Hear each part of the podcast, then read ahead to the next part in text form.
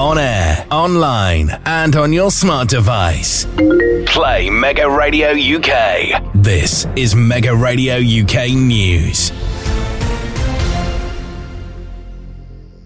On Wednesday, the 23rd of August 2023, OnCue Radio launched a brand new YouTube channel. The station's owner said, OnCue Radio is a brand new radio station for this year, and to celebrate the launch of the station, I decided that I wanted to get a YouTube channel for OnCue Radio, not just to share the products and projects I've done in the past, but to expose and make the channel and the station grow as I felt that having just two social media platforms was not enough and this is why I decided to launch a brand new YouTube channel and it will be live